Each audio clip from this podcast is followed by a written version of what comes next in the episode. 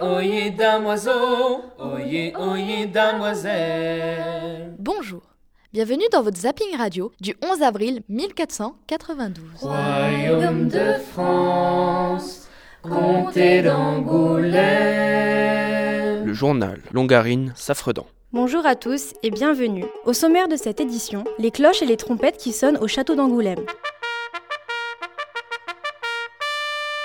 Louise de Savoie vient de donner naissance à son premier enfant. Hélas, c'est une petite fille, mais Charles d'Angoulême, le papa, est ravi quand même. Dans quelques instants, nous retrouverons Laurette Guebron en direct du château. Pendant ce temps, chez nos voisins ibériques, les négociations continuent entre Christophe Colomb et les souverains catholiques.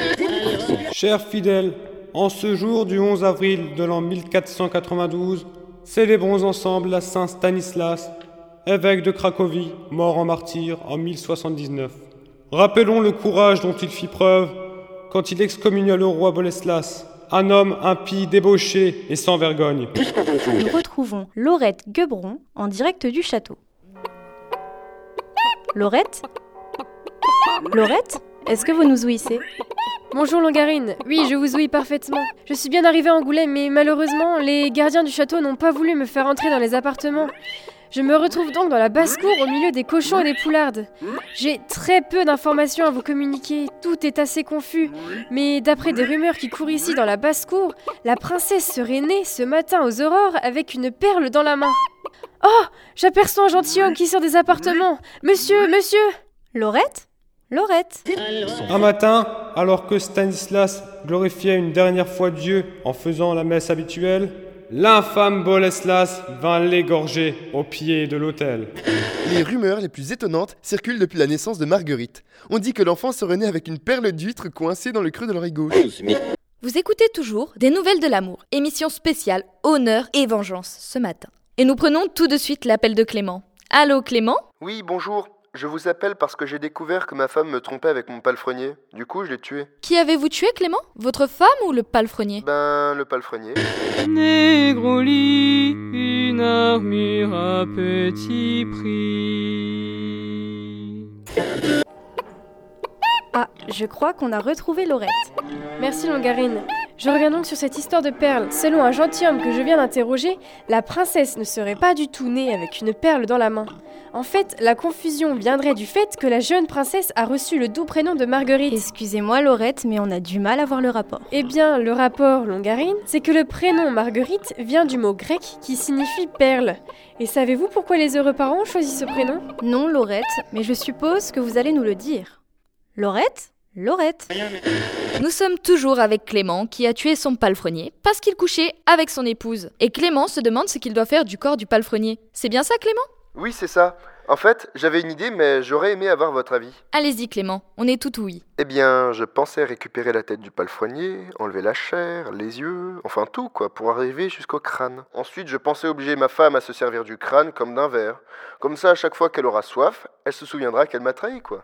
Eh bien, Clément, ça m'a l'air d'être une excellente idée de vengeance. Assez originale en plus. Moi, je vous encourage dans cette idée. Tu es moine cordelier Tu veux rencontrer des jeunes filles dans ta région en toute discrétion? Alors Paillardisiaque est fait pour toi. Paillardisiaque, l'appli de rencontre préférée des moines paillards. Paillardisiaque pour des orgies paradisiaques. Et maintenant, la chronique santé chantée de François Lebera. Les statistiques sont alarmantes et plus de la moitié de la population masculine serait touchée par la maladie mélancolique.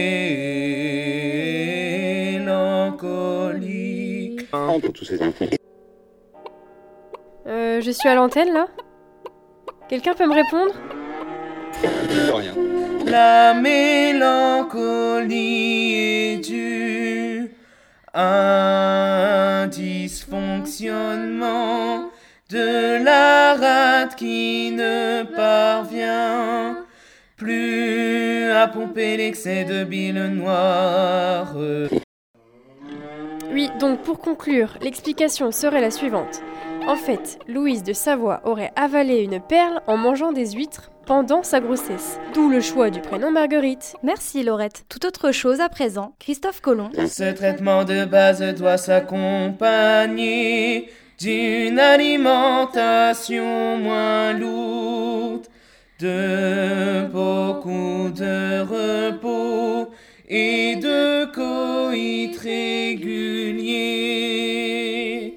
C'était le Zaptaméron, un zapping radio inspiré de la vie et de l'œuvre de Marguerite de Navarre, une création des élèves du lycée Sévigné de Charleville-Mézières, avec la collaboration des élèves du lycée Jean Jaurès de Reims. Petit rectificatif, il semblerait que la perle ne se trouvait pas dans l'oreille gauche, mais plutôt dans l'oreille droite de Marguerite.